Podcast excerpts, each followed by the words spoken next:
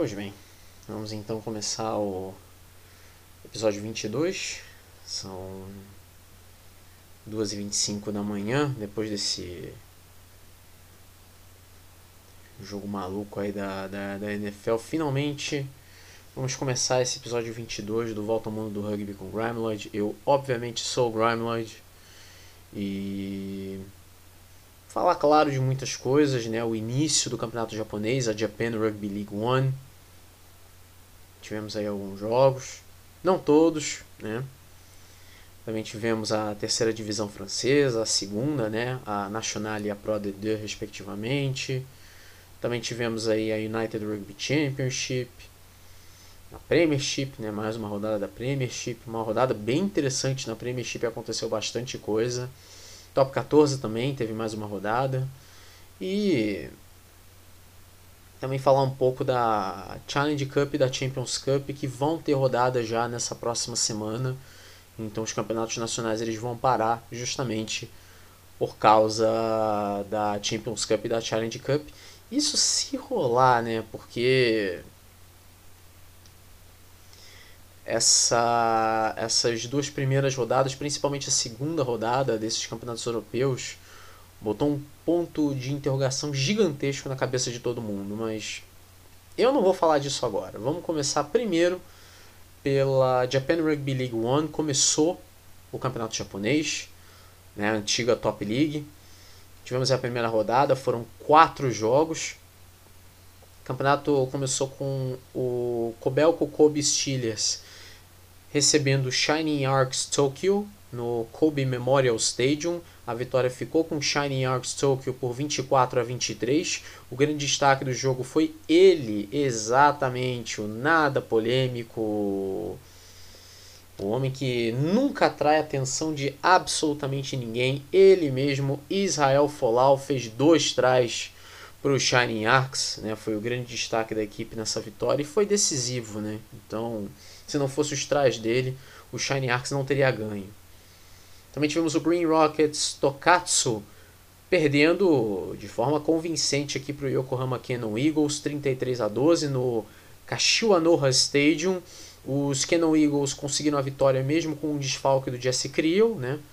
E os Green Rockets já não tem o Blake Ferguson, ex-jogador de Rugby League, né? Que foi para o Rugby Union, jogava né, na NRL e foi para o Rugby Union justamente para jogar no Green Rockets Tokatsu. Só que ele foi demitido do clube seis dias antes desse jogo e foi preso devido a uma suspeita de posse de cocaína. Né? A essa altura, eu acho que suspeita já é um, um termo já equivocado para se usar. Ele foi preso por causa de posse de cocaína e lá no Japão, né, para quem não sabe, lá lá tudo mais rigoroso. Lá a chinela canta. E o Green Rockets Tokatsu não quis se se envolver nessa situação, demitiu ele. É, aconteceu que foi seis dias antes do jogo. É, em casos muito parecidos, não é a primeira vez que jogador de rugby acaba sendo preso no Japão. Né? Jogando para algum time no Japão, ele é preso lá. Não é a primeira vez que isso acontece. Não me refiro ao, ao Blake Ferguson no caso, foram outros casos mas na própria temporada passada aconteceram casos semelhantes e muitos jogos envolvendo as equipes desses jogadores foram cancelados ou adiados justamente é, porque a equipe não queria é, não queria jogar de uma maneira tão tão em cima, né, tão em cima da hora, mas o Green Rockets Tokatsu cortou qualquer relação com o Blake Ferguson imediatamente e anunciou que ia jogar sim contra o Yokohama Cannon Eagles. Esse jogo aconteceu e foram presa fácil, foram presa fácil, 33 a 12. Também tivemos aí o, o grande jogo da rodada, né? o Tokyo Sangoliath derrotando o Tokyo Brave Lupus por 60 a 48 no Ajinomoto Stadium. Uh, ah, 108 pontos esse jogo teve. É, esse jogo marcou a estreia do Damian Mackenzie, Damian Mackenzie jogando pelo Tokyo Sangoliath o Tsukyo Sangolife, que é o antigo Santori Sangolife, que é a equipe aonde na temporada passada jogava o Bolden Barrett. Então eles basicamente trocaram um All Black por outro. E para terminar a rodada, tivemos o Osaka Red Hurricanes perdendo por 43 a 22 para o Black Rams Tokyo no Hanazono Rugby Stadium. E tivemos um jogo adiado, o Toyota Verblitz contra o Shizuoka Blue Revs, e um jogo cancelado, que foi o Funabashi Kubota Spears contra o Saitama Wild Knights. O Funabashi Kubota Spears ele ficou com a vitória devido a múltiplos casos de Covid na equipe de Saitama, então ficou com a vitória 28 a 0. Então o Funabashi Kubota Spears marcou 5 pontos, 4 pontos da vitória, mais o ponto bônus. Então, se a gente olhar a classificação aqui, a gente vê que o Funabashi Kubota Spears é o primeiro com 5 pontos, o Black Rams Tokyo é o segundo com 5, o Green Rockets Tokatsu, apesar da derrota, tem 5 pontos e tem um jogo a mais. Daqui a pouco eu vou explicar o porquê disso. O Tokyo Sangoliath é o quarto com 4 pontos. O quinto é o Yokohama Cannon Eagles com 4 pontos. O sexto é o Shining Arcs Tokyo com 4 pontos. O sétimo é o Kobelco Kobe Steelers com 1 um ponto. Na oitava e na nona posições são dois times com 0 pontos que não jogaram ainda, o Shizuoka Blue Revs e o Toyota Verblitz. E aí o décimo é o Tokyo Brave Lupus, o décimo primeiro é o Osaka Red Hurricanes, os dois com 0 pontos. O décimo segundo, também com 0 pontos, é o Saitama Wild Knights, que tem um jogo a mais. Mas por que isso de um jogo a mais? Já vamos já chegar aqui na segunda rodada. É, antes só lembrar que o sistema de classificação aqui é bem simples. Os quatro primeiros colocados eles disputam as semifinais depois de 16 rodadas. Essa foi a primeira e do décimo ao décimo segundo colocado disputam playoffs de rebaixamento barra acesso contra os três primeiros colocados da segunda divisão. É, então falar justamente dessa segunda rodada, a segunda rodada já tem um jogo cancelado, que é Saitama Wild Knights e Green Rockets Tokatsu. E a situação é exatamente a mesma do jogo do Funabashi Kubota Spears contra o Saitama Wild Knights. O Green Rockets Tokatsu ganhou 5 pontos já, né? Porque o Saitama Wild Knights, é, a equipe tem muitos casos de Covid e não tem jogadores suficientes, não teve jogadores suficientes para botar no primeiro jogo e não vai ter jogadores suficientes para botar nesse segundo jogo. Então, já são duas derrotas já para o Saitama Wild Knights. O Green Rockets Tokatsu já se recupera e já garante pelo menos 5 pontos depois de duas rodadas. Né? Inclusive entra ali no G4. Então. Né? É, o timing é todo ruim aqui para o Saitama Wild Knights. Né? O antigo Panasonic Wild Knights, que é inclusive o atual campeão desse campeonato, quando ainda era chamado de Top League. Já o restante da rodada, ela vai acontecer normalmente no sábado e no domingo, dia 15 e 16 de janeiro. No sábado, no dia 15, são três jogos, tudo no horário de Brasília.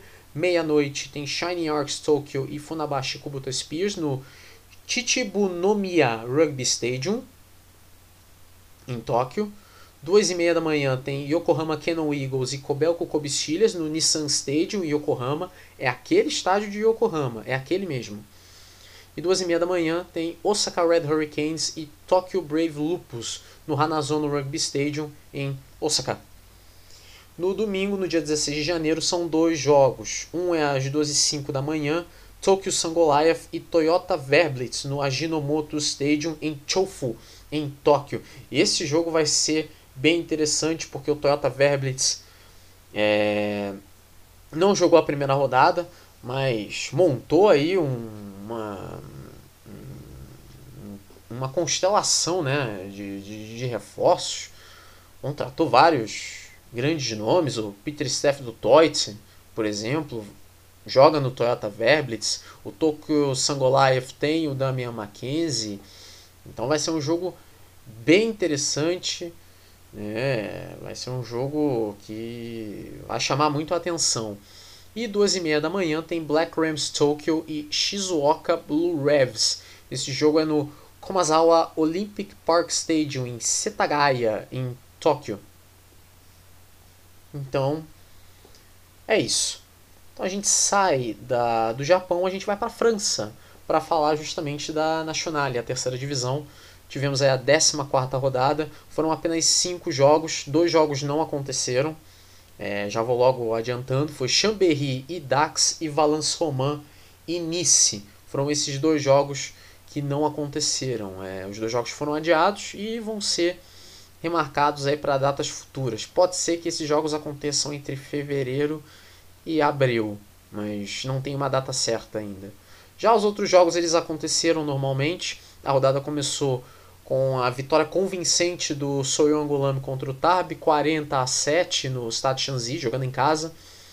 É, o Soyongulam continua ali naquela missão de ficar cada vez mais longe dos times que estão atrás dele, né? O Albi, por exemplo, o próprio Chambéry que não jogou, o Valence Roman que não jogou também, o Blagnac e tentar chegar perto do Maci, embora não vá fazer tanta diferença porque os dois primeiros vão direto para a semifinal e o Soyongulama no momento é o segundo colocado. Daqui a pouco eu falo da classificação. Foi uma vitória dominante do Soyongulama, marcou cinco trás nesse jogo não houve dúvidas de que o time da casa ia ganhar.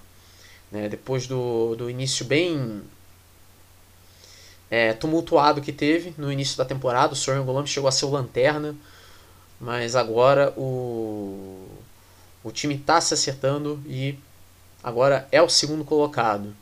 Né? Mas ainda tem muito campeonato pela frente. São 26 rodadas ao todo, a gente não sabe o dia de amanhã. Essa foi só a 14 rodada. Também tivemos o Blagnac enfrentando o Maci, né? Falando do Maci, o líder do campeonato. O Maci ganhou 15 a 9, derrotou o Blagnac na casa do Blagnac, o estádio Ernest Argelier. Mas se engana se você pensa que o Maci mais uma vez teve vida fácil. Não foi bem assim não. O Maci teve muita dificuldade. Arrisco-me até a dizer que foi o jogo mais difícil que o Maci teve nessa temporada até agora. Uh, o Blagnac é o sexto colocado, né? Com a derrota, o Blagnac vê o Surrene chegar cada vez mais perto, porque o Surrene ganhou, daqui a pouco eu falo desse jogo.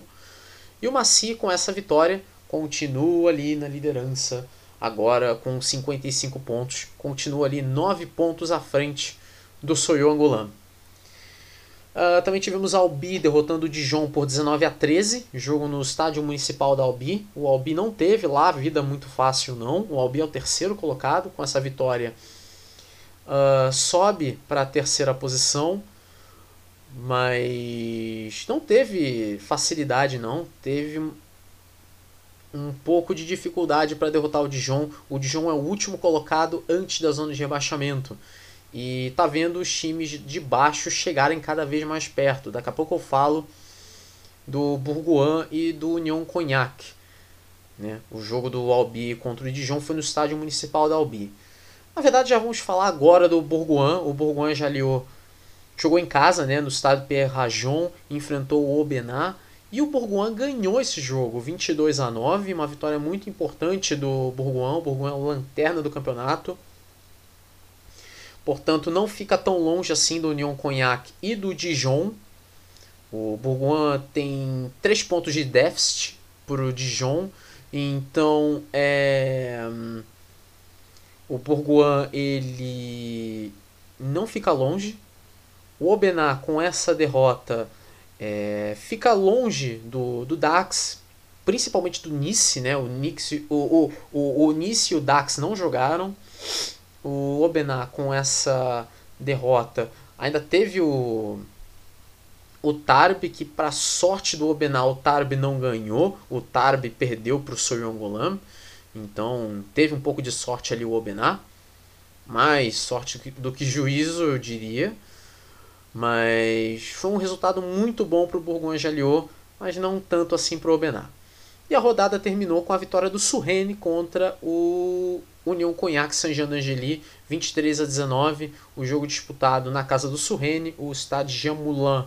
Com essa vitória, o Surrene é o sétimo colocado, é, ultrapassa o Nice e fica muito perto agora do Blagnac, fica a um ponto do Blagnac. Então, uma vitória agora bota o, o uma vitória do Surrene, uma derrota do Blagnac, bota o Surrene no top 6 e tira o Blagnac do top 6. Então, é, essa próxima rodada, que vai ser já nessa semana, vai ser muito importante. União Cognac Saint-Jean-d'Angely perdeu, mas ganhou um ponto bônus. Então fica ali bem pertinho do Dijon, tá um ponto atrás do Dijon. Então é a mesma coisa, uma vitória do União Cognac Saint-Jean-d'Angely e uma derrota do Dijon tira é, a equipe de duas cidades da zona de rebaixamento, porque é uma junção, na verdade é uma fusão essa equipe, é o União Cognac e o Saint-Jean d'Angely, porque são duas cidades, Cognac e Saint-Jean d'Angely. Então, é, essa equipe pode sair da zona de rebaixamento já na próxima rodada, mas tudo vai depender do que, que vai acontecer.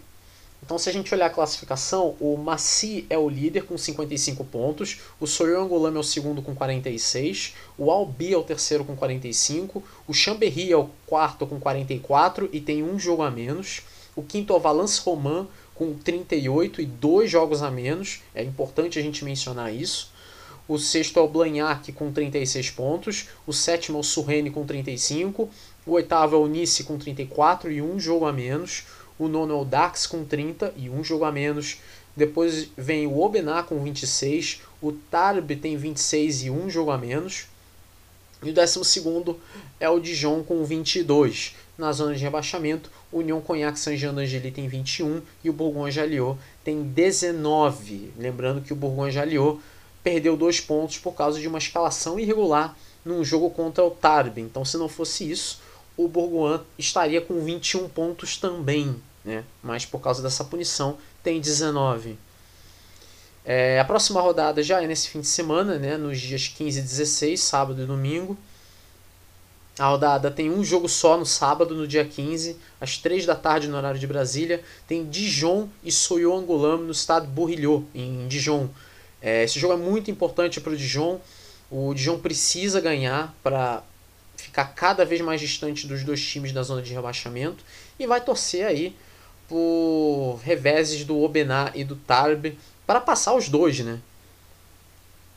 Já o Soyangulam quer continuar ganhando e continuar no top 2, porque se o Soyangulam perder e o Albi ganhar, o Albi vai jogar com o Maci, o Albi entra no top 2, o Soyangulam sai do top 2, então é um jogo importante.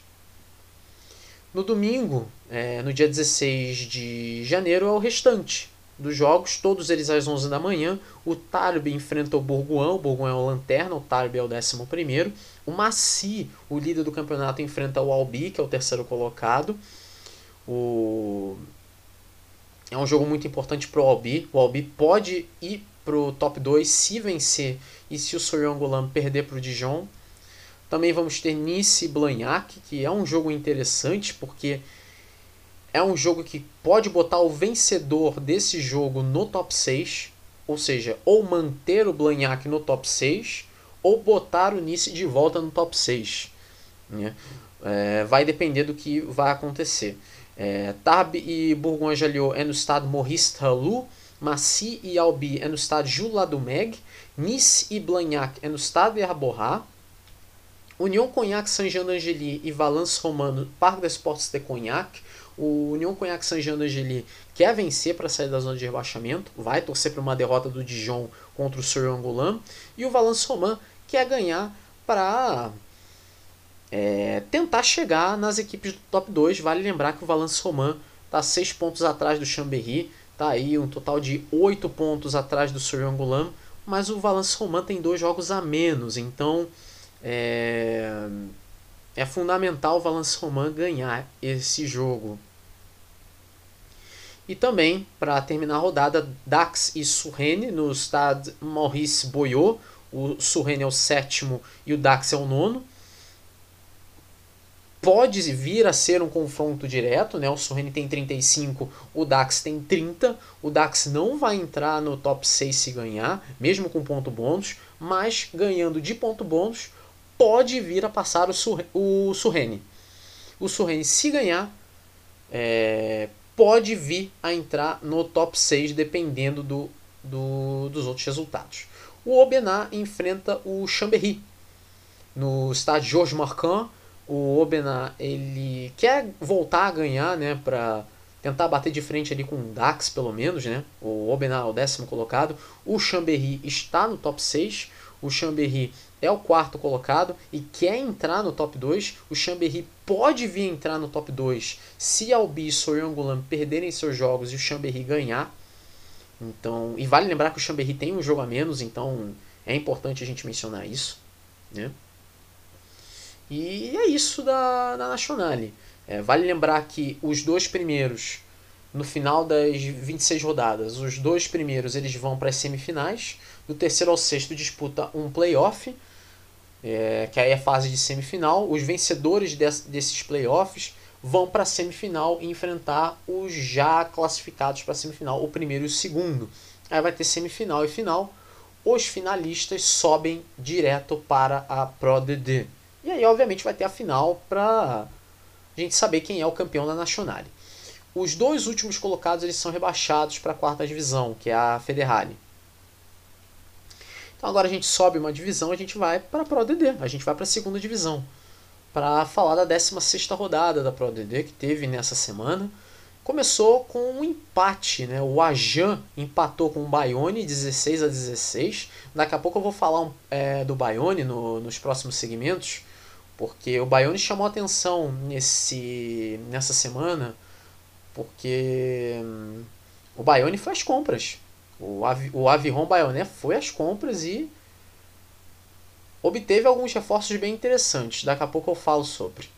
É, o Ajan empatou com o Bayonne, né, 16 a 16, no estado Armandi. O Ajan estava ganhando de 16 a 6, é, mas aí acabou cedendo um empate. Nos primeiros 13 minutos, o Ajan chegou a tomar dois cartões amarelos.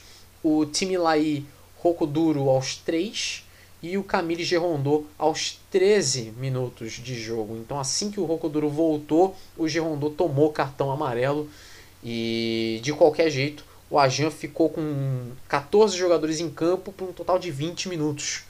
Né? Mas durante aquele momento isso não estava afetando o Ajan. Só foi afetar o Ajan depois. Né? Mas de qualquer jeito, o Ajan iria ganhar o jogo. Uma prova de que de fato o Stade Armandi é um, um amuleto, um talismã pro, pro Ajan, que só venceu jogos lá, na verdade, nessa temporada. Também tivemos o Provence derrotando o Bezier por 20 a 15 no estado Maurice Davi. O Bezier ganha o ponto bônus defensivo porque perdeu por até 5 pontos, justamente o limite. O Vani derrotou o Nevers por 35 a 23 no estado de La Rabine. Vitória muito importante porque agora o Vani é, vai tentando aí se afugentar de vez da, da briga pelo rebaixamento. O Vani estava lá atrás e saltou de posição. Daqui a pouco eu falo da, da classificação com mais detalhes. O Montalban derrotou o Colomier por 22 a 8 no estado de Sapiac. E dos 22 pontos do Montalban, o Jerome Bosviel marcou 17. Foram 5 pênaltis e uma conversão. Né? Só o try que ele não fez. O Montemarçan derrotou o Carcassonne por 25 a 10 no estado André Gui Bonifaz. O primeiro tempo terminou 10 a 10, mas aí no segundo tempo só deu o Montemarçan, que marcou 5 pênaltis, 3 com o Léo Colli e 2 com o Johan Laus. Também tivemos o Juan Normandie enfrentando o Bourg-en-Bresse no estado Robert de Auchon e a vitória ficou com o Bourg-en-Bresse, 18 a 11. O Bourg-en-Bresse ficou com a vitória graças a um try do Zauri Tevdorashvili e o chute de conversão do Matisse Viar aos 37 do segundo tempo. O jogo estava empatado até que aos 37 do segundo tempo teve o try do Tevdorashvili e o chute de conversão do Viar. E isso deu a vitória, esses sete pontos deram a vitória para o Bourg-en-Bresse, que conseguiu essa vitória importantíssima fora de casa. Né? O jogo foi no Robert Diochon e é uma vitória que pode fazer a diferença lá na frente. Né? O Bourg-en-Bresse está brigando para não cair. Bom, continuando aqui, o Orillac derrotou o Narbonne por 18 a 13 no estádio Jean Henrique. O Narbonne ganha o ponto bom de defensivo. O jogo estava empatado em 13 a 13 até o último minuto do jogo, até os 40 do segundo tempo quando o Marc Palmier fez o try da vitória do Orillac. O Narbonne ainda teve o Jourdain Rochier expulso aos 31 minutos do primeiro tempo. Então pode ser que tenha feito falta é, tenha feito a diferença o fato do Narbonne ter jogado com 14 em campo até o final. E, bom, cansa, né? Cansa mais. Os jogadores têm que cobrir mais espaços, então, obviamente, cansa, eles cansam muito mais. E para terminar a rodada, né, o jogo que foi transmitido pelo canal Plus Sport, assim como foi a Jean e Bayonne na quinta-feira. Na sexta-feira foi Oyonnax e Grenoble. O Oyonnax não teve dificuldade, jogou em casa no estádio Charles ganhou 38 a 10, marcou 5 trás, um deles foi um pênalti try inclusive. O Grenoble ainda perdeu o Regi Montagne, que foi expulso aos 31 minutos do segundo tempo, quando o jogo já estava decidido em favor do Oyonnax, que ganha o ponto bônus. Uma vitória bem tranquila do Oyonnax, na verdade. Então, se a gente olhar a classificação, o Montemarçan tem 61, o Oyonnax tem 60, o Bayonne tem 54, o Montalban tem 44, o Nevers tem 41, o Colomier tem 41, o Carcassonne é o sétimo com 36, o oitavo é o Orillac com 35, o Provence é o nono com 32, o décimo é o Vani com 31. Olha o tanto de posição que o Vani subiu. O Vani agora é o décimo. O Bezier é o décimo primeiro com 31, o Grenoble é o décimo segundo com 28, o Juan Normandie é o décimo terceiro com 27, o Ajan é o 14 com 26. E aí na zona de rebaixamento, o Bourg-en-Bresse tem 24 e o Narbonne tem 17. A gente olha a próxima rodada, é a 17 rodada, já nessa semana agora, na quinta-feira e na sexta-feira, nos dias 13 e 14 de janeiro. Na quinta-feira são dois jogos, mas só um deles vai ser transmitido pela televisão francesa. É, os dois são ao mesmo tempo, às 4h45 da tarde. Narbonne e Agen, no Parc des Sports et de l'Amitié, que é um praticamente um confronto direto. Né? O Narbonne não vai passar o Agen se ganhar, mas o Narbonne vai chegar perto do Agen se ganhar.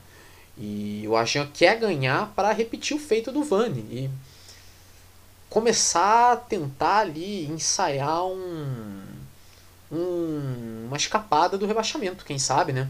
É lógico que falta bastante rodada, são 30 rodadas ao todo, essa é a 17, então tem bastante campeonato pela frente.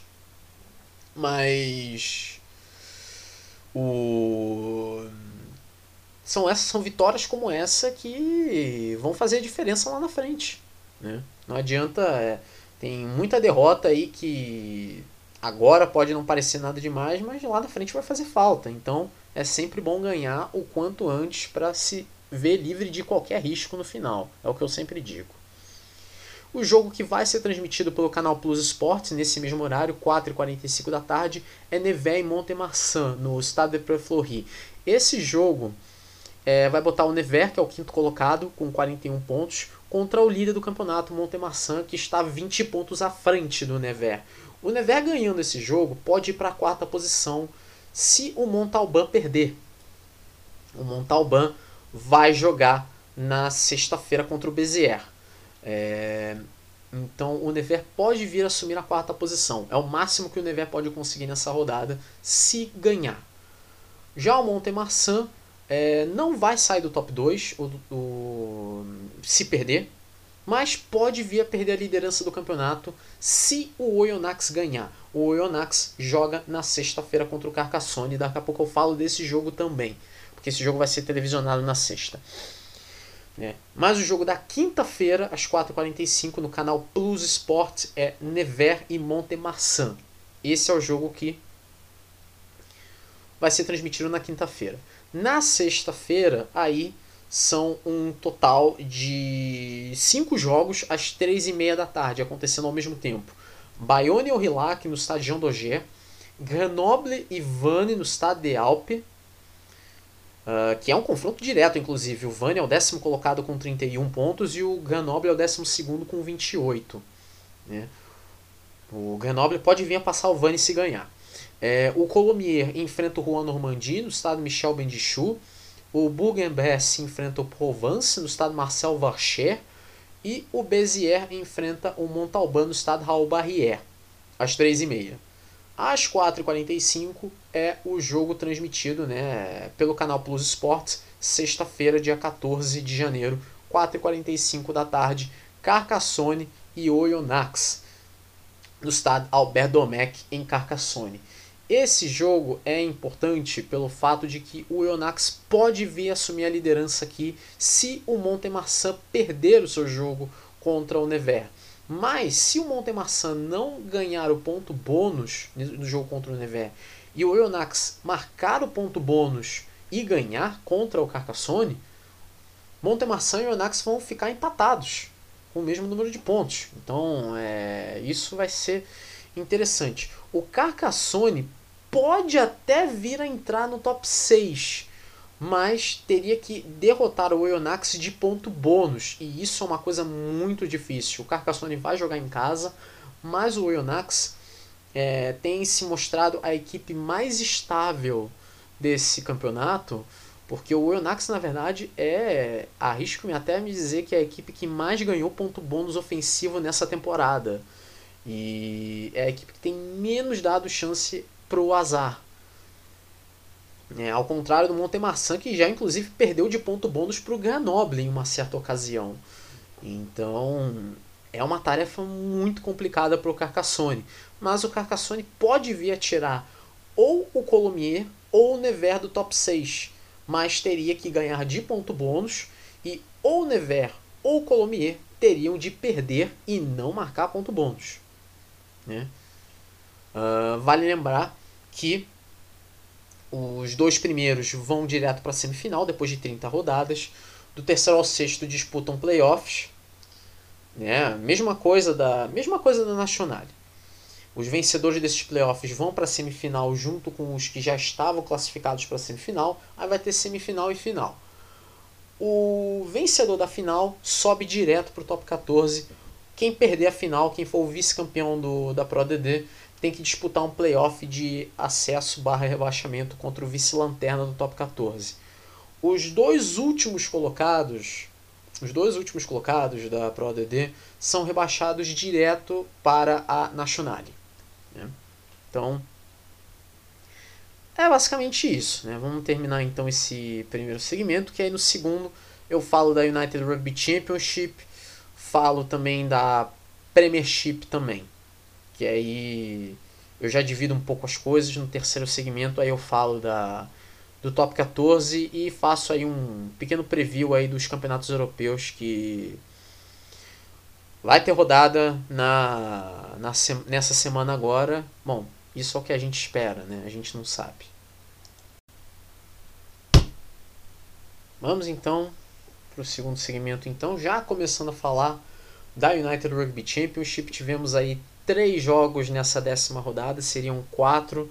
Um jogo foi adiado, foi Scarlets e Dragons, o jogo entre as duas equipes galesas, foi adiado.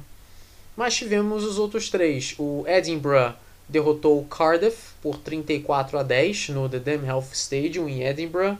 O time da casa, né, o time escocês, ganhou o ponto bônus.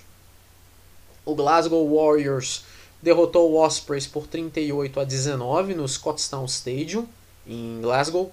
E o time da casa ganhou ponto bônus também.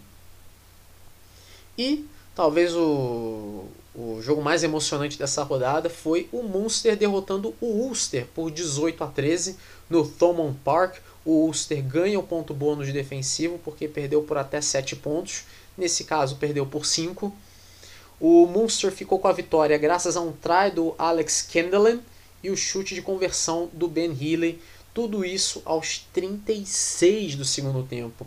Então o Ulster ganhava esse jogo por 13 a 11, até que veio justamente esse try do Alex Kendellen.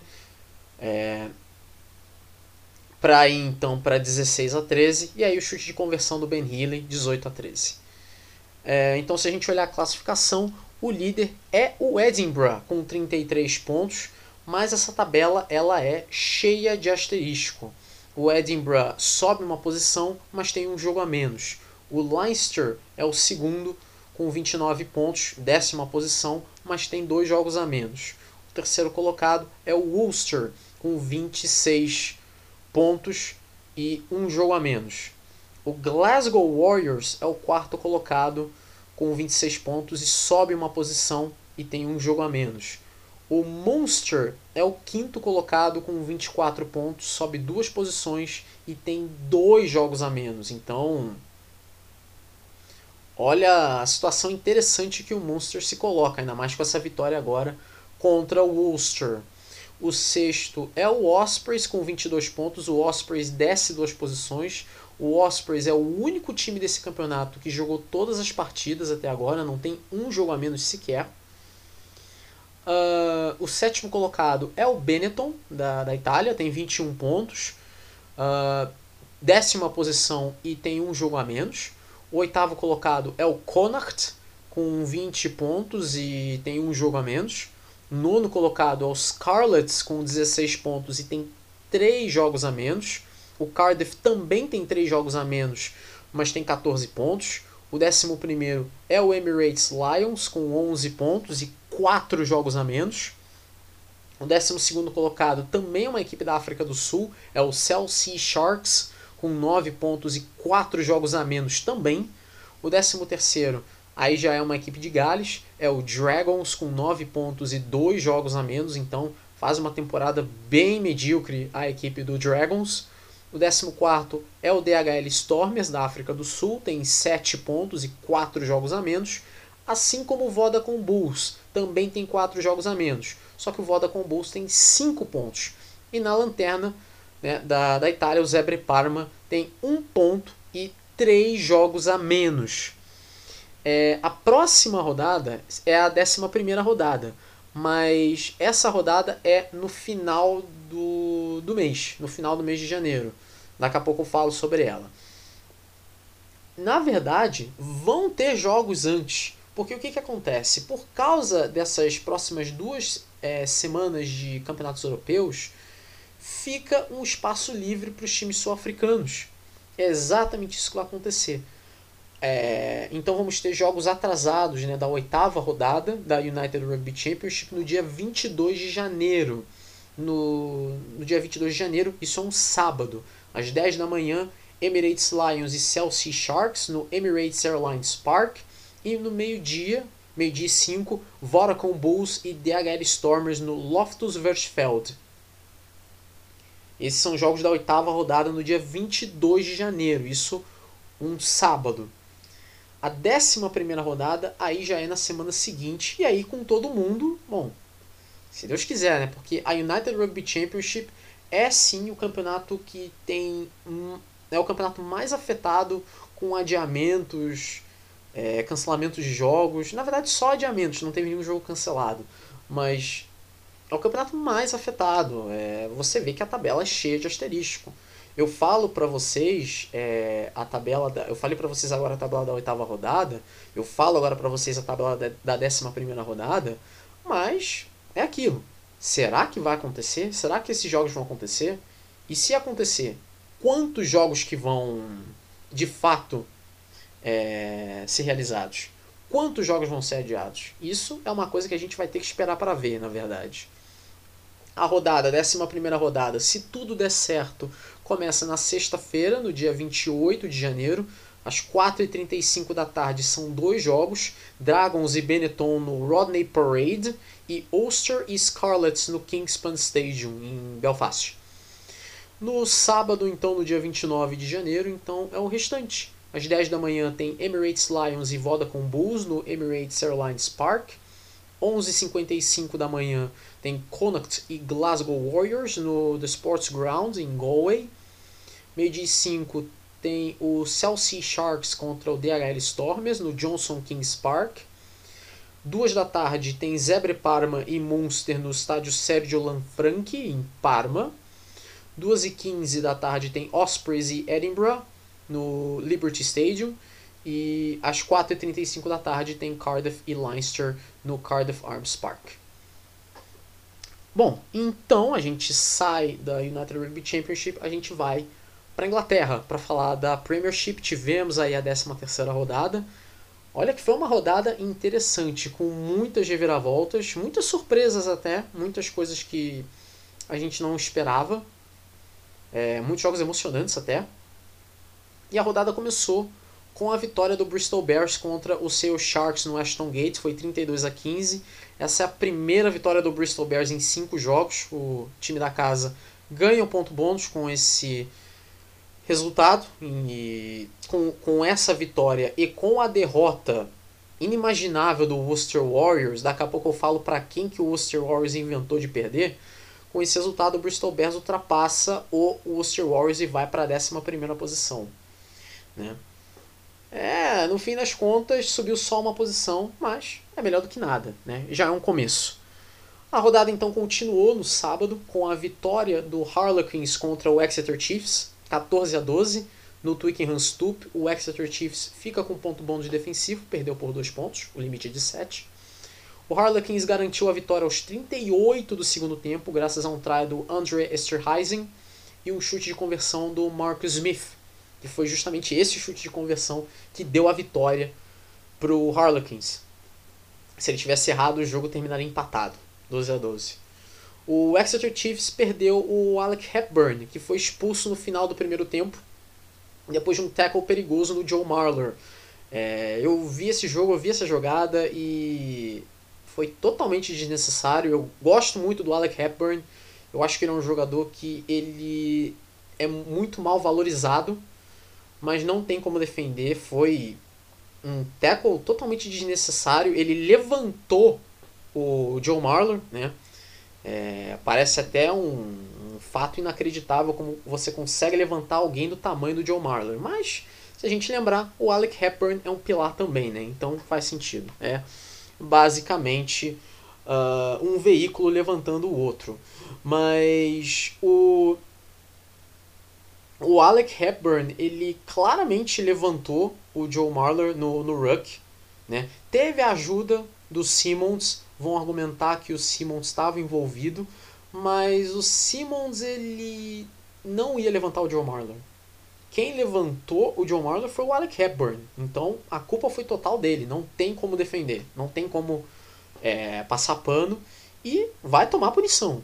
Vai tomar punição. Não se sabe por quanto tempo que ele vai tomar, mas ele vai tomar. Porque isso não é coisa que se faça. É um, uma jogada perigosa. E ainda mais agora, ainda mais atualmente, que o rugby é um esporte que tem procurado se preocupar tanto com o bem-estar do atleta, não pode permitir uma coisa dessas. Então o Alec Hepburn ele vai tomar uma punição daquelas. Né? Vai perder muito jogo. Ainda mais que é um jogador que é, tem muito jogador na posição dele, então é difícil ele ir para a seleção né, da Inglaterra, mas ele tem talento. Ele é um jogador muito talentoso, é um jogador muito bom, só que pra posi a posição dele tá lotada, então não tem como ele entrar. Mas eu acho que ele mereceria uma chance, só que agora vai ficar difícil, porque ele vai tomar uma punição e vale lembrar mês que vem já vai começar o Six Nations, então vai perder muito tempo afastado. Também tivemos o Newcastle Falcons, né, tomando uma surra, né, tomando uma sapatada do Northampton Saints no Kingston Park, jogando dentro de casa, apanhou dentro de casa, 44 a 8. O Northampton Saints garante o ponto bônus, né? E por que não garantiria, na verdade? Também tivemos o Saracens perdendo para o Gloucester em casa, no Stonex Stadium. E o Gloucester ganhou de 25 a 24. Os Saracens, por ter marcado 4 trás e por ter perdido por até 7 pontos, nesse caso perdeu por 1, ganhou 2 pontos bônus. Isso é muito importante, porque o Saracens está lá na frente no campeonato e briga diretamente com o Harlequins. E daqui a pouco a gente vai ver na classificação do campeonato o quanto que isso influencia ali na, na, na classificação do campeonato. Daqui a pouco eu explico. Domingo. Olha, ninguém, absolutamente ninguém previa o que aconteceu. Ninguém, ninguém estava prevendo aquilo. Ninguém, não, mentira, mentira. E os dois jogos aconteceram ao mesmo tempo. Mas primeiro falar do Beth, né? O Beth o Beth conseguiu. O Beth derrotou o Worcester Warriors 22 a 19. Foi um jogo sofrido. O Worcester Warriors garante o ponto bônus, mas eu, se fosse o Worcester Warriors, eu não pensaria em comemorar esse ponto bônus de jeito nenhum. Não só perdeu o jogo para o pior time do campeonato, como ainda perdeu uma posição. Agora é o penúltimo colocado. o Bath garantiu sua primeira vitória na temporada. É, fazia 211 dias que o Bath não ganhava um jogo. Olha que absurdo. Uh, depois de um pênalti marcado pelo Orlando Bailey aos 29 do segundo tempo, o Bath garantiu a vitória. Se não fosse esse pênalti, o jogo ia terminar empatado. O que já seria humilhante para o Worcester Warriors, porque o Bath jogou a essa altura uh, 11 vezes e tinha perdido os 11 jogos. Então, um empate já seria humilhante para o Worcester Warriors. É, o Worcester Warriors ele jogou com um jogador a menos desde os 6 minutos do, de partida, né? O Rory Sutherland ele foi expulso aos 6 minutos, logo de cara. Foi uma expulsão um pouco polêmica, muita gente chiou, muita gente falou que foi um pouco de exagero dar cartão vermelho para o Rory Sutherland, que é, foi aparentemente né, uma colisão de cabeça.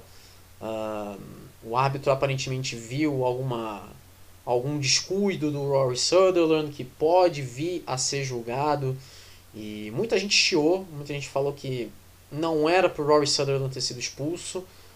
Mas é aquilo, né? O Worcester não deveria ter se posto nessa situação.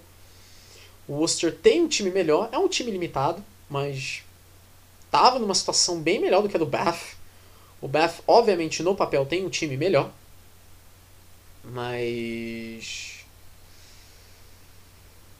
viu-se numa situação que o time não estava não tava jogando, não estava dando certo.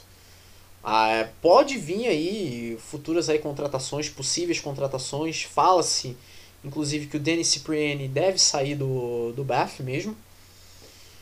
É, e o Bath estaria supostamente atrás do Curran Bosch, que hoje joga no Sharks, né, o Chelsea Sharks da, da United Rugby Championship. O que seria uma contratação interessante para é, é, para resumir em uma palavra.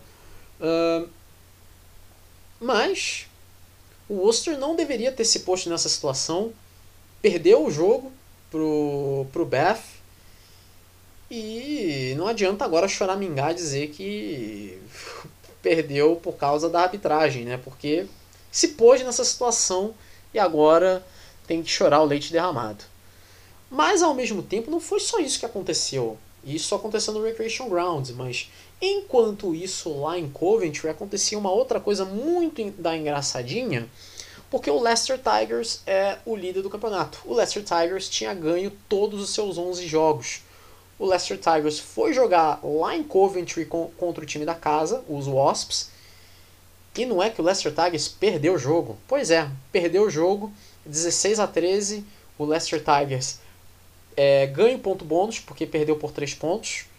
Uh, mas é um ponto bônus com um pouco de sabor de derrota. Que não só perdeu o jogo, mas podia ter se isolado mais ainda na liderança.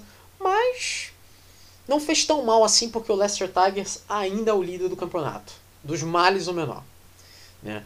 Mas o Wasps perdia esse jogo de 13 a 7 né? Terminou o primeiro tempo perdendo de 3 a 7 jogando em casa, mas os Wasps reagiram no segundo tempo com três pênaltis cobrados pelo Jimmy Gopperth. Jimmy Gopperth é aquele mesmo, aquele mesmo jogador da Nova Zelândia. Hoje tem 39 anos, perdão, 38, ele vai fazer 39 no meio do ano, né, em junho. E jogou na no, no time B dos All Blacks, jogava no, no, na época que era Super, era Super 14, não era nem Super Rugby ainda. Eu acho que era o Hurricanes que ele jogava. Uh, decidiu o jogo, acertou três chutes. Né? O Leicester Tigers, obviamente, tem o, o George Ford, mas o Leicester Tigers, uma coisa que eu percebi é, depois do, do jogo é que o Leicester Tigers vai começar a perder nomes, né? A gente já sabe que o George Ford vai para o Seattle Sharks, vocês já estão carecas de saber disso, todo mundo já está careca de saber disso. O é, Ellis Gand vai para o Bristol Bears, todo mundo já sabe, mas existe também a possibilidade do Leicester Tigers perder mais gente. É, o Matias Moroni vai ficar sem contrato no fim do campeonato, ele já disse que quer ficar, mas fala-se na vinda do Levani Botiá. Levani Botiel joga no La Rochelle, da, da França. E eu acho que seria uma contratação interessante para o Leicester Tigers, mas ao mesmo tempo não é uma perda significativa para o La Rochelle, porque ele não joga só de centro, ele joga em, ele joga em outras posições também. Ele pode até jogar de forward, caso necessário. Mas é um jogador que já tem 32 anos, né? Mas, é, como ele não é necessariamente um jogador é, rápido, ele é um jogador mais de força, de explosão, então é um reforço interessante para o Leicester Tigers se isso der certo. Né? E fala-se inclusive que se ele for para o Leicester Tigers seria para repor é, a posição de centro ou alguma outra posição que ele possa jogar. Porque aí o Leicester Tigers perderia um jogador dessa outra posição, seja lá qual for. Mas fala-se também na possível vinda do Jimmy Gopperth. O Jimmy Gopperth, é, sim, apesar da idade, já com 38 anos, ele joga no Wasps desde 2015. Ele teria sido procurado pelo Leicester Tigers para ser uma espécie de jogador barra técnico. Porque o Jimmy Gopperth já está no final de carreira, já está chegando no fim de carreira, já está pensando em parar vai fazer 39 anos em junho. Então, a ideia do Leicester Tigers é contratá-lo para ser uma espécie de jogador barra técnico. Então, será que é isso mesmo? Será que é só boato? Será que isso vai longe? Isso a gente só vai ver futuramente. Mas o fato é, você sabe quando foi a última vez que o Leicester Tigers perdeu um jogo? Você sabe? Pois é, isso foi no dia 5 de junho dia 5 de junho do, de 2021, ano passado, quando o Leicester Tigers perdeu para o Bristol Bears, 26 a 23. Desde aquele dia, o Leicester Tigers não perdia mais um jogo. Só ganhava, só ganhava, até que tudo mudou nesse domingo, né? É, já estamos aí 3 e 17 da manhã, então já de segunda-feira, então desde ontem a história mudou e o Leicester Tigers perdeu a sua invencibilidade. Vale lembrar que o time que não jogou foi o London Irish. Né? O London Irish foi justamente uh, o time que acabou não jogando, porque são 13 times, sempre vai ter algum que vai sobrar. Então na classificação, graças a Deus não tem asterisco por agora, né? Porque a partir da próxima rodada vai ter asterisco de novo. Todo mundo com 12 jogos. O líder é o Leicester Tigers com 51 pontos. O Saracens tem 43. O Harlequins tem 42. O Gloucester tem 38. O Northampton Saints tem 35 e sobe uma posição. O Exeter Chiefs é o sexto com 33 e décima posição. O London Irish é o sétimo com 31. Os Wasps na oitava posição tem 28 e sobe em duas posições. Olha como foi importante essa vitória. O Newcastle Falcons é o nono com 24 pontos e décima posição. O seu Sharks também décima posição e tem 24 pontos também. Uh, o Bristol Bears é o décimo primeiro com 21 pontos e sobe uma posição. O Worcester Warriors é o décimo segundo com 21 pontos e décima posição. E o Lanterninha é o Beth. Mas agora o Beth tem 10 pontos né? Será que agora vai, né? Bom, é, pelo menos ganharam uma, né? Pelo menos ganharam uma para não dizer que perderam todos os jogos, né? Porque aí aí é brincadeira, né? Bom, é, uma coisa que eu não tinha mencionado é que a classificação da United Rugby Championship, os oito primeiros colocados eles vão para os playoffs, né? Aí vai ter quartas de final, semifinal e final. É, o sistema de classificação para os campeonatos europeus já é uma outra coisa, que inclusive vai incluir os times sul-africanos que jogam lá na United Rugby Championship, né, que são os campeões de cada conferência, né, que tem a conferência sul-africana, a conferência galesa, a conferência irlandesa e a conferência escocesa barra italiana. Então, campeão de cada vai para a Champions Cup, mais os melhores colocados na classificação geral. Então, é um formato um pouco é, complicado, mas de, de explicar, mas é basicamente isso. Na Premiership é, são 13 times jogando em turno e retorno, então ao todo são 24 rodadas. E depois dessas 24 rodadas, os quatro primeiros colocados vão para as semifinais. E aí vai ter semifinal e final. A final é, vai ser em campo neutro. Obviamente vai ser no Twickenham, né? É, é, é muito raro. Né? Já aconteceu. Já aconteceu. Da final não ser no Twickenham, mas é muito raro. Né? Bom, a 14 rodada a gente olha aqui. E a mesma coisa da United Rugby Championship. A próxima rodada é só no final do mês. Ela já começa já na sexta-feira, no dia 28 de janeiro, às 4h45. O Bath enfrenta o Harlequins no Recreation Ground. Esse jogo vai ser transmitido pela BT Sport. É, então a, o Star Plus vai transmitir esse jogo. Né? E vamos ver, né? Como é que vai estar o humor do, do Bath. O Bath vem de vitória. Finalmente ganhou uma. Mas vai enfrentar o Harlequins. O Harlequins é o terceiro colocado. E o Harlequins precisa ganhar para se manter ali dentro do top 4. O Harlequins não vai sair do top 4 se perder, mas vai ficar cada vez mais longe do Leicester Tigers, vai ficar mais distante do Saracens, se o Saracens ganhar, é claro. Né? Esse jogo vai ser no Recreation Ground, 4h45 da tarde. No sábado, dia 29 de janeiro, aí são um total de três jogos ao meio-dia, todos eles ao meio-dia, acontecendo ao mesmo tempo. London Irish e Exeter Chiefs no Brentford Community Stadium, Newcastle Falcons e Gloucester no Kingston Park. Esse jogo vai ser televisionado pela BT Sports.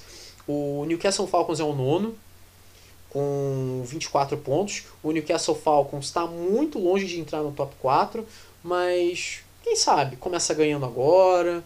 São 24 rodadas. Essa é a 14. Tem muito tempo ainda. Por que não? Né? Não é uma coisa necessariamente impossível. É difícil, mas impossível não é. O Gloucester é o quarto colocado.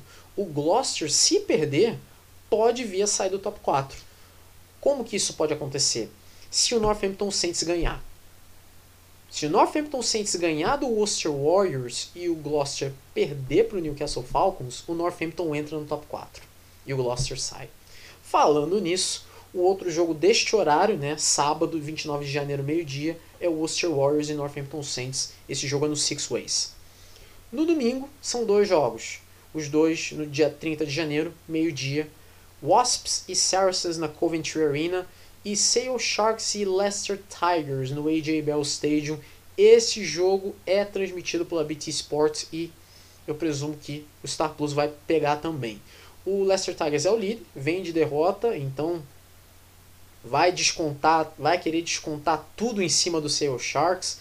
O Sale Sharks quer ganhar é, para quem sabe, né? Mesma coisa do Newcastle Falcons. Quem sabe um dia tentar sonhar com uma improvável classificação para as semifinais? Tá bem longe. Tá bem longe. Tá 14 pontos atrás do Gloucester. Mas, quem sabe? Diziam que, né? o, o, o Wasps não ia, não ia ganhar do Leicester Tigers.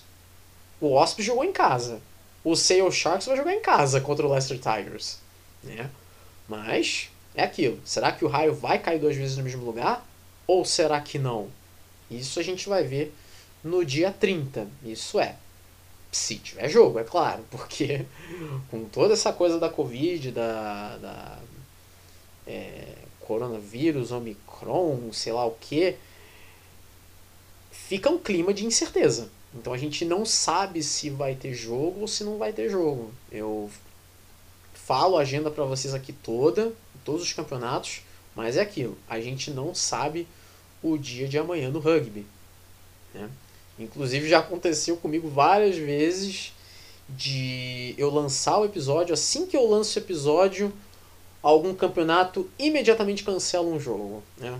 Imagina a situação. mas é uma coisa, é uma coisa lamentável. Mas timing, né? Faltou timing. Às vezes é, tem que lidar com esse azar. Acontece. Né? E vale lembrar que o time que não joga, o time que folga nessa rodada, é justamente o Bristol Bears. O Bristol Bears não joga. Né? Vai folgar nessa rodada. Bom, então vamos né, terminar esse segundo segmento. O terceiro segmento falar do top 14, que foi uma rodada bem engraçadinha. Aconteceu umas coisas aí bem curiosas nessa rodada. E também não só falar do top 14, mas fazer uma espécie de preview aí do, dos campeonatos europeus.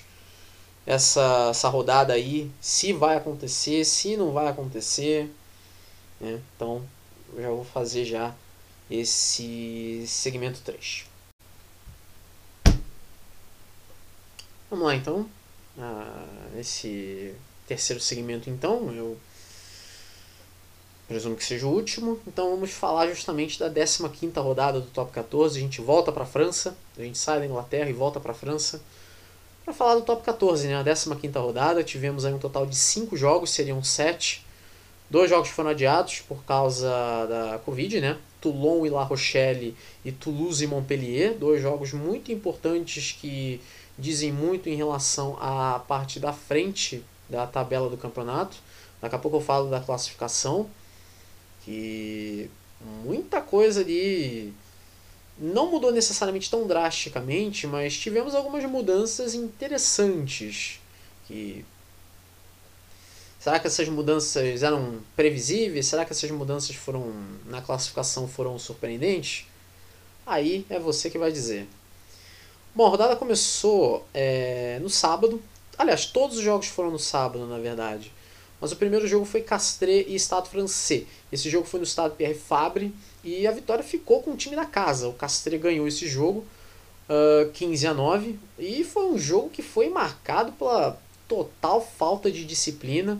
Né? O Silatolulato do Estado francês tomou um cartão amarelo aos 15 do segundo tempo porque ele deu um tapa no rosto do Levan Chilachava, né? O que o que inclusive é curioso porque o Levan Chilachava revidou esse tapa e não levou cartão, mas enfim, deixa para lá.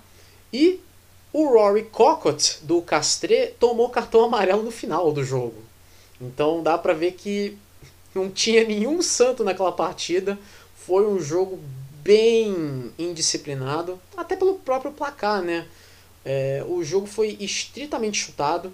O Ben Botsica chutou quatro pênaltis para o Castre. O Julian Dumorra, inclusive, fez um drop goal para o Castre, conseguiu fazer um drop goal. Já para o Estado francês, foram só pênaltis, foram três penais e todos eles cobrados pelo Joris Segundos. Aliás, né, outro jogador também muito bom que muita gente não lhe dá o devido crédito, esse Joris Segundos. Ele é muito bom, ele é muito bom. Eu acho que até os times, inclusive, os próprios times do top 14, um deles, o próprio La Rochelle, por exemplo, que até onde eu me lembro está sem chutador para a próxima temporada, deveria ficar de olho em jogadores como ele, porque ele é muito bom. Uh, outro jogo que teve na rodada foi o Biarritz enfrentando o Perpignan no Parque des Esportes da Guilheira. Rivalidade, né? Time catalão contra time basco. Então você já sabe que vai ter o canto de chinelo. Obviamente vai ter chinelo cantando para tudo que é lado. E não foi diferente. Foi um jogo totalmente indisciplinado. O time basco, o Biarritz no caso, né? Teve um jogador que tomou cartão amarelo, o Henry Spates, aos 22 do segundo tempo. Já o time catalão, o Perpignan, tomou dois amarelos, o Sadek Dermark, aos 22 do segundo tempo, ao mesmo tempo do Henry Spate, exatamente isso que você está pensando. E aos 27 do segundo tempo, ou seja, 5 minutos depois, o Andrei Marru também tomou cartão amarelo, ele que joga pelo Perpignan. O jogo foi só decidido aos 36 do segundo tempo, graças a uma penalidade cobrada pelo Melvin Jaminet. Melvin Jaminet que também é um outro jogador que inclusive já está jogando pela seleção da França. Olho nele. Olho nele. Ele joga pelo Perpignan, mas ele não vai durar no ele não vai durar muito tempo no Perpignan não. Uma hora ou outra algum time vai querer pegar.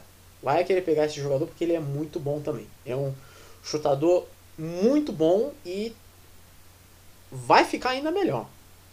Né? É um dos melhores aí dessa geração. Obviamente não é, não é um, um Roman Tamaki, obviamente, né? O também da mesma geração do, do Dupont, né? O Jalibert é melhor que ele, mas o Jaminet não é um jogador que tem que ser ignorado não. Inclusive os quatro podem jogar juntos. O Jaminet é um fullback, Né? Então dá para os quatro jogarem juntos na seleção francesa. Então imagina eles jogando juntos. Isso já aconteceu, por sinal, em 2021. Bom, com essa vitória, o Perpignan saiu da zona de rebaixamento. Daqui a pouco eu falo sobre isso. O Biarritz continua na lanterna, mas o Biarritz não está tão atrás não. Falar justamente do jogo seguinte, né? O Brive enfrentando o Bordeaux, o líder do campeonato Bordeaux, Begle, enfrentando o Brive, brigando ali para não cair. O jogo do estado é Amélie Domenech, em Brive. Aí você pensa, tá, o Bordeaux ele é o líder do campeonato, certo? O Brive ele tá brigando para não cair, certo? Então você pensa, tá, o jogo é na casa do Brive, mas não. O Bordeaux não vai passar dificuldade, o Bordeaux não vai perder pro Brive. Bom, o Bordeaux não perdeu pro Brive, mas ia perder. O Bordeaux ia perder pro Brive. Olha só a situação. O Brive, ele marcou dois trás. O Bordeaux marcou um só. Mas apesar disso, o Brive, o problema do Brive foi que o time cometeu muito penal. Marcou três pênaltis com o Thomas Laranjeira, que é outro também, é outro jogador, é outro chutador muito bom e que é muito pouco valorizado. É, inclusive, né, com essa nova regra agora, com essa nova regrinha agora de que pode é, ter um, um é, ser um pouco mais leniente assim na naturalização de jogadores, a seleção de Portugal estaria interessada no Thomas Laranjeira, por sinal. Né? O ruim do Thomas Laranjeira é que ele não costuma jogar tanto. Né? O Enzo Hervé costuma ser titular mais vezes que ele. Mas, na minha opinião, eu acho o Thomas Laranjeira melhor do que o Hervé. Ele é mais constante o Hervé, às vezes, ele dá umas desligadas ali no cérebro e, bom, às vezes ele faz umas besteiradas. Mas o Thomas Laranjeira ele marcou três pênaltis. Pô, beleza. Só que o Bordeaux marcou cinco. Todos, todos os cinco com o mesmo jogador, o Maxime Lucu. Ele marcou os cinco pênaltis e é, desses cinco, os dois últimos foram nos minutos 27 e 35 do segundo tempo. Ou seja, esses foram os últimos momentos em que o placar é, trocou de número. Se não fosse esses dois chutes, o Brive ia ganhar o jogo de 19 a 16. Agora, olha só. É, o, o Bordeaux não ia perder a liderança, porque o Toulouse não jogou. O Toulouse não jogou. Mas olha a bagunça que isso poderia causar no campeonato se o Bordeaux tivesse perdido. Vamos lembrar que o Toulouse tem dois jogos a menos. O Bordeaux tem um jogo a menos, mas o Toulouse tem dois. O Toulouse tem dois. Imagina se o Bordeaux tivesse perdido esse jogo. Bom, o Brive ganhou ponto bônus defensivo, mas eu, se fosse o Brive, não comemoraria muito. Depois eu explico por quê. Também nessa rodada também tivemos o Lyon, ou U, derrotando o Section Paloise, né, o Po, por 35 a 10 no Matmut Stade Gerland. E para terminar a rodada tivemos Racing 92 33, Clermont 28 na Paris La Défense Arena. O Clermont ganhou ponto bônus de defensivo, perdeu por 5 pontos. Jogo muito movimentado, que teve um cartão amarelo. E sim, você que já me acompanha, e você que acompanha o rugby francês, você mesmo que me escuta nesse momento, eu te dou uma dica. Quem tomou o cartão amarelo nesse jogo? Pois é, ele mesmo. Tomás Lavanini, para surpresa de zero pessoas, tomou cartão amarelo aos 7 do segundo tempo, deixando o Clermont com um a menos por 10 minutos. De novo. De novo. De novo, Thomas Lavanini tomando cartão. Mas é, é, é, é surpresa? É surpresa para você que me escuta? Não deveria. Porque isso. É, se você já escuta esse Volta ao Mundo do Rugby com Graham Lodge há um certo tempo, você já conhece a história. E se você já assiste rugby há um certo tempo, você sabe muito bem quem é a figura, né? Se você não conhece tanto o esporte ou veio parar aqui por algum motivo, já vou avisando que é um jogador argentino que não bate muito bem na cabeça. Já foram vários cartões vermelhos na carreira, Uh, dizem que foram só três pela seleção da Argentina, mas eu acho que isso aí é mentira. Na verdade, ele deve ter tomado muito mais. E mais um cartão amarelo para a carreira dele. Eu tenho certeza que ele vai estar tá no final de carreira dele. Ele vai chegar no milésimo cartão da carreira dele. E vão inclusive zombar muito com ele é, quando ele chegar ao milésimo. Eu não duvido. Né? Eu não acho impossível. Para alguém como ele, uma pessoa é, que não pensa nas próprias atitudes quando joga, eu não acho impossível. Eu não acho impossível. Né? Mas esse jogo ele teve uma coisa bem curiosa. Né? Se você tem acompanhado é, o mercado do, do rugby nesses últimos dias, você notou que nesse jogo tinham dois jogadores que vão ser companheiros de equipe no ano que vem. É, na, na temporada que vem, melhor dizendo. Pois é, nesse jogo o Maxime Machinot ele marcou 16 pontos para o Racing nessa partida. Dos 33 pontos do Racing, 16 foram do Maxime Machinot. E dos 28 pontos do Clermont, 6 foram do Camille Lopes. A partir da próxima temporada, os dois vão jogar juntos no Bayonne. Pois é, é, foi inclusive já confirmado nessa semana agora, o Camille Lopes é o mais novo reforço do Bayonne para a próxima temporada. O Bayonne está disposto a subir para a primeira divisão e já está botando, é, botando confiança, já está confiante de que vai subir para a primeira divisão. Que aí já vai ter no top 14 Maxime Machinot jogando de scrum half e Camille Lopes jogando de abertura. E os dois, inclusive, são chutadores. Então, né, são jogadores experientes, não são, não são garotos mais, não são jovens, não são mais jovens, mas são dois jogadores experientes. E olha que interessante isso. Olha que interessante essa, essa ideia que o Bayonne teve. Será que isso vai dar certo na temporada que vem? Isso é uma coisa que a gente vai descobrir na próxima temporada.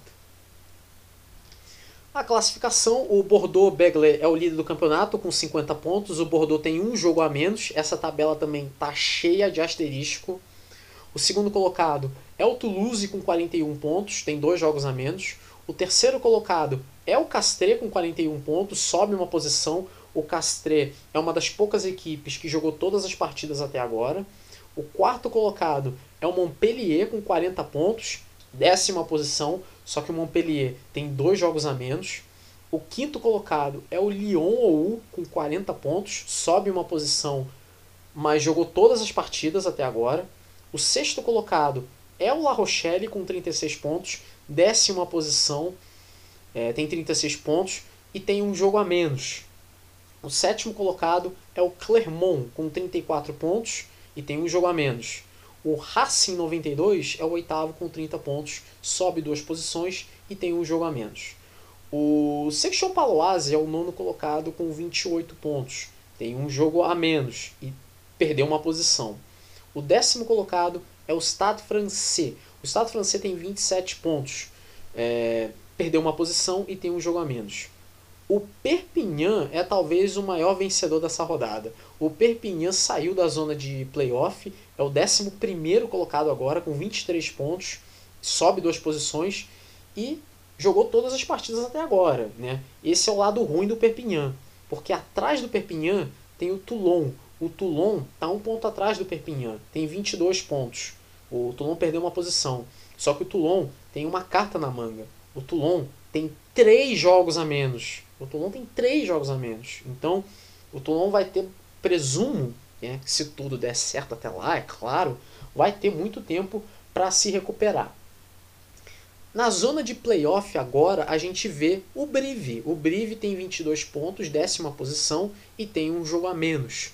O lanterna do campeonato continua sendo o Biarritz com 20 pontos. O Biarritz jogou todas as partidas até agora. Esse é o lado ruim do Biarritz, porque o Biarritz está dois pontos atrás do Brive e do Toulon, só que o Brive tem um jogo a menos. O Toulon tem três. Então, olha só a situação que o Biarritz se meteu. Lógico, tem muito campeonato pela frente ainda. Vai vir a 16 rodada. São 26 rodadas ao todo. tem muito time com jogo a menos, então muita coisa pode acontecer ainda. Não tem nada decidido. Né? A próxima rodada, mesma coisa da Premiership, mesma coisa da United Rugby Championship. Jogos no dia 29 e 30 de janeiro. No dia 29 são cinco jogos, são eles. Às 11 da manhã, Bordeaux, Begley e Castré, no estádio Jacques Chaban Delmar. Esse jogo vai ser muito interessante porque o Bordeaux é o líder do campeonato, o Castré é o terceiro colocado, o Castré ganhando esse jogo e o Toulouse perdendo o seu jogo contra o Racing, o Castré entra no top 2. Isso é uma coisa que talvez muita gente não pensasse que pudesse acontecer, mas pode acontecer. É, aí é, uma hora da tarde, uma hora da tarde, vão acontecer três jogos ao mesmo tempo. E são jogos muito interessantes. Para começar, Brive e Biarritz. É confronto direto. É o Lanterna contra o vice-lanterna. O Biarritz quer ganhar para sair da Lanterna. E aí jogaria o Brive para a Lanterna. O Brive quer ganhar para sair da zona de playoff. Então é um confronto que vai ser muito interessante. Esse jogo vai ser no Stade Amédée Domenech, em Brive. Então, olho nessa partida. Uma hora também, uma hora da tarde também, no horário de Brasília, tem Perpignan e Lyon ou Esse jogo no estado Aimé Giral, em Perpignan. O Perpignan, ele saiu da zona de rebaixamentos, da zona de playoff agora. E o Lyon, ele está no top 6. O Lyon agora é o quinto colocado, era o sexto, agora é o quinto. Então o Lyon quer se manter dentro do top 6. O Lyon não vai sair do top 6 se perder mas ele vai ficar cada vez mais longe do Castres, do Montpellier, do Toulouse, possivelmente do La Rochelle, se o La Rochelle ganhar o seu jogo.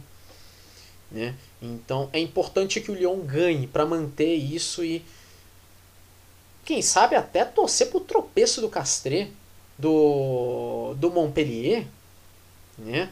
do próprio Toulouse, porque numa dessas não nessa próxima rodada, mas numa outra rodada, o Lyon pode entrar no top 2.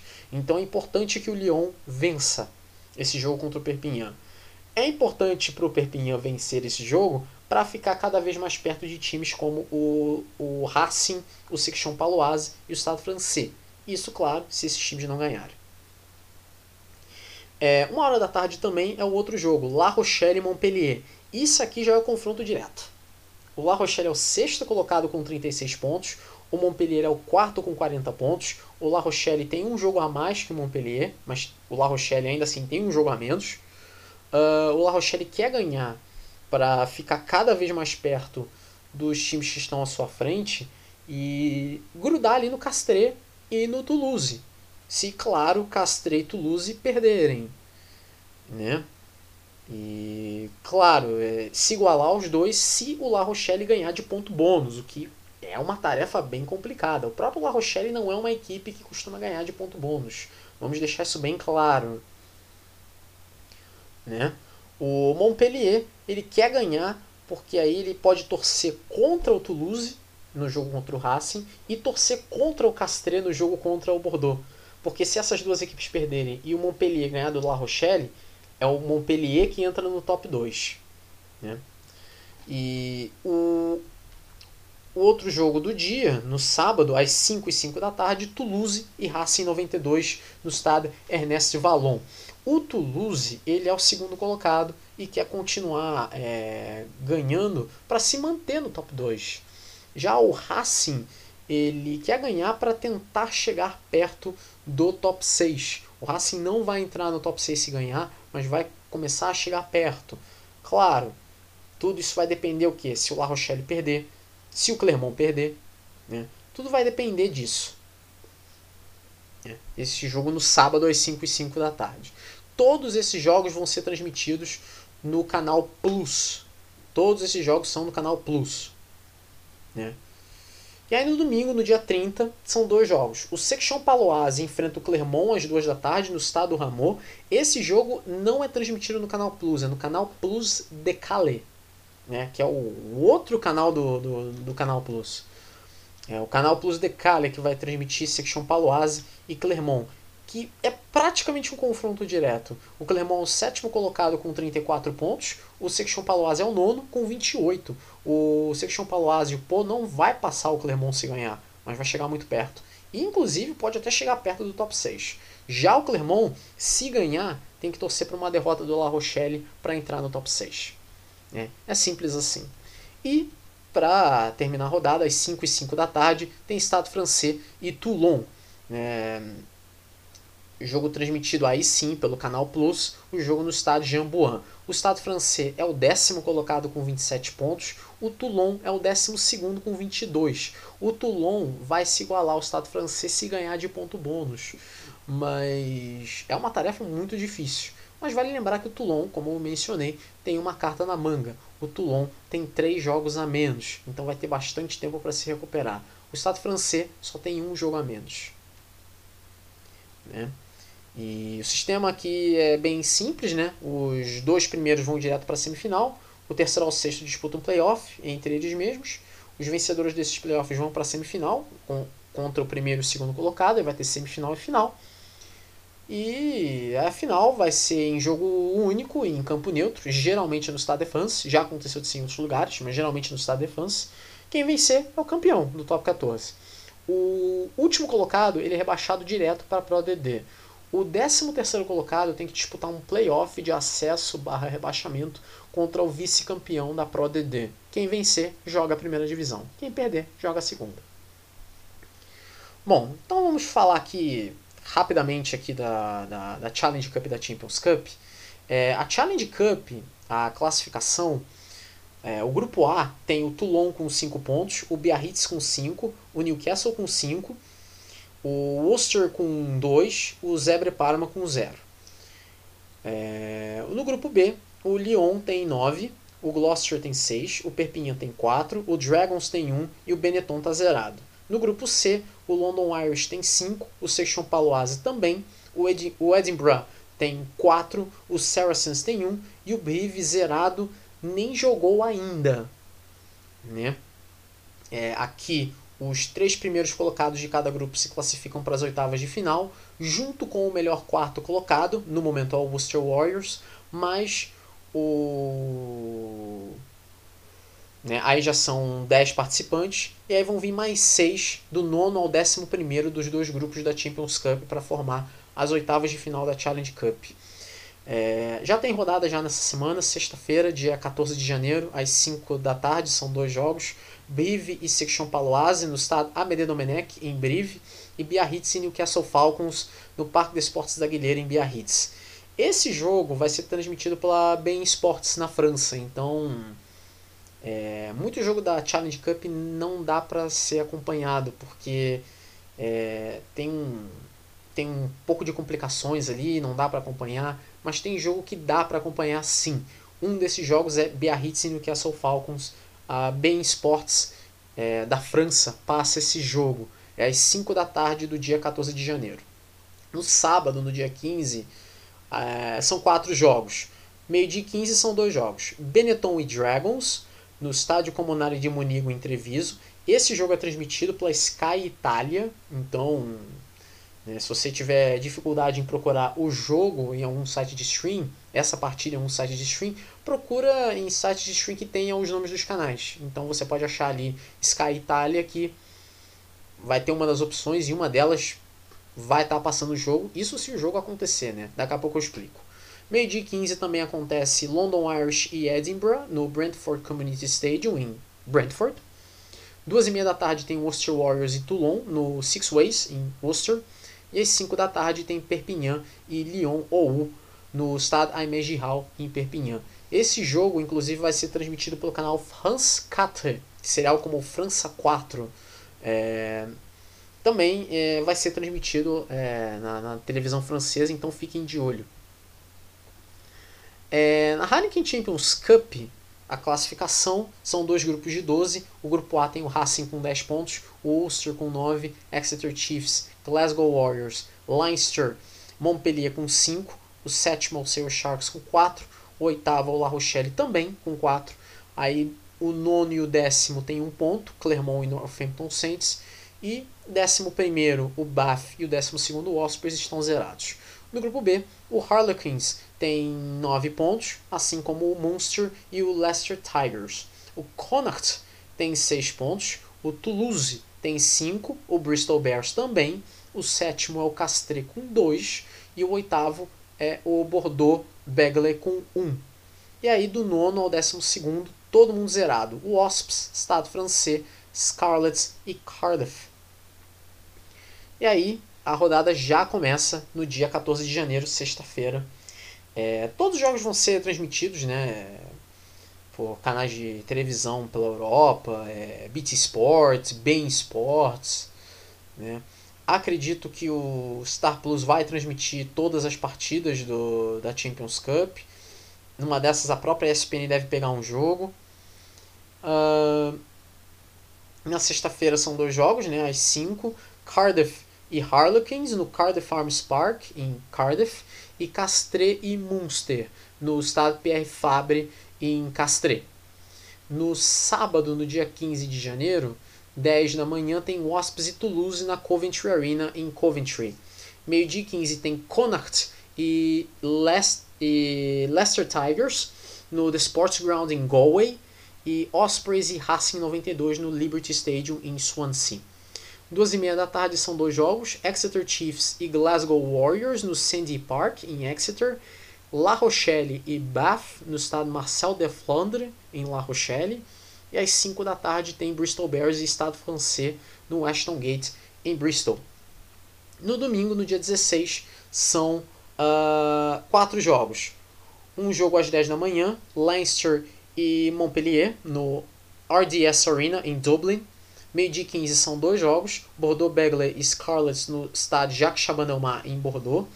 Meio-dia 15, Northampton Saints e Ulster, no Franklin's Gardens, em Northampton. E duas e meia da tarde, Clermont e seus Sharks no Parque de Esportes Marcel Michelin em Clermont-Ferrand. O sistema de classificação aqui é bem simples. São apenas quatro rodadas essa primeira fase. Cada time joga quatro vezes. Duas vezes é, joga contra dois times duas vezes em ida e volta. Uh, são dois grupos de 12. Os oito primeiros colocados de cada grupo vão para as oitavas de final. Aí são 16 participantes do nono ao décimo primeiro colocado dos dois grupos vão para a Challenge Cup, se juntar os 10 classificados de lá para fazer as oitavas de final da Challenge Cup, e o décimo segundo de cada grupo é eliminado. Né? Por que, que eu acho que é uma rodada com pontos de interrogação? Se você lembrar muito bem, a rodada passada, a segunda rodada, ela foi cheia de jogo, de jogos adiados, de jogos cancelados. Ainda teve toda aquela complicação por que, que alguns jogos foram cancelados? Por que, que alguns jogos foram adiados? E com muitos jogos, principalmente na United Rugby Championship, sendo adiados, inclusive também tivemos agora na Japan Rugby League One jogos já sendo adiados, com o campeonato começando agora. É... Quem garante que as coisas mudaram? Pode ser até que tenham piorado. Inclusive, até no próprio Top 14 já teve jogo adiado. Na Nacional, a terceira divisão francesa, teve jogo adiado. Então, quem garante que pode vir a ser diferente aqui? Né? Ainda mais que já aconteceu toda essa situação na segunda rodada. Então, é aquilo. O calendário da Challenge Cup e da Champions Cup está sujeito a mudanças, porque pode sim acontecer de jogo mudar de horário, pode acontecer de jogo ser cancelado, pode acontecer de jogo ser adiado, mas o grande ponto de interrogação aqui fica em cima das equipes francesas. Quando eu falo das equipes francesas, eu não falo de é, jogos como, por exemplo, vamos dizer, é, equipe francesa contra equipe francesa que no caso é na Challenge Cup, porque na Champions Cup são confrontos entre equipes de países diferentes. Né? No caso aqui na Challenge Cup são Brive Po, né? Brive Section Paloise e Perpignan e Lyon Eu acho que esses dois jogos, se não der nada de errado, eu acho que esses dois jogos estão seguros. Agora, na própria Challenge Cup, Biarritz e Newcastle Falcons, Worcester Warriors e Toulon. E aí? Tivemos muitos jogos assim entre franceses e não franceses que não aconteceram. Mas pode ser que jogos entre franceses aconteçam. Mas pode ser que os jogos aconteçam, pode ser que todas as partidas aconteçam, pode ser que não tenhamos nenhuma partida adiada ou cancelada. Mas tá complicado. Tá difícil. Tá difícil. É. Isso aí a gente vai ter que esperar e ver até pelo menos até quarta-feira, porque quarta-feira, já no dia 12, já vão ter mais ou menos as primeiras notícias de que jogos vão acontecer, quais jogos vão acontecer, quais jogos não vão acontecer, se vai ter rodada. Isso aí a gente vai ter que esperar. Bom, então é isso. Chegamos ao fim então. Episódio 22. Eu acho que esse vai ser um episódio um pouquinho mais longo. Mas espero que tenham gostado. Se Deus quiser, vai ter episódio 23 na semana que vem. Que aí vai ter a rodada dos campeonatos europeus, a rodada do campeonato japonês, né? A Japan Rugby League One. Vai ter também, se eu não me engano, a volta da Peroni Top 10, né, que é o campeonato italiano. Se eu não me engano, volta nessa semana agora, mas eu não tenho certeza. Vai ter também a Pro DD e a Nationale, né? Então, né, vai ter também o rugby francês, não vai ficar de fora. O rugby nacional francês é, não vai ficar de fora. E, bom, vocês podem me encontrar facilmente nas redes sociais, né? Twitter é Grimeloid, no Instagram é The Grimeloid. Mas no, no Twitter eu procuro sempre retweetar muita coisa, é, muita novidade ali de rugby. Se algum jogo foi adiado, se algum jogo foi cancelado, enfim, eu tô retweetando que aí é para vocês também ficarem de olho, para pessoal que me segue não ficar, ah, eu não sabia, não sabia, como que não sabia, né? Alguma coisa tá errada aí. Né? Então, é isso. Se Deus quiser, então, episódio 23 na semana que vem. E até a próxima. Já são 3h58 da manhã, vão dar 4 horas da manhã, pelo amor de Deus. E é isso. É isso que dá. Você fica vendo o jogo de NFL até tarde, né? O jogo de NFL vai para prorrogação, acontece isso. Bom, é isso então. A gente se vê numa próxima, se Deus quiser, semana que vem.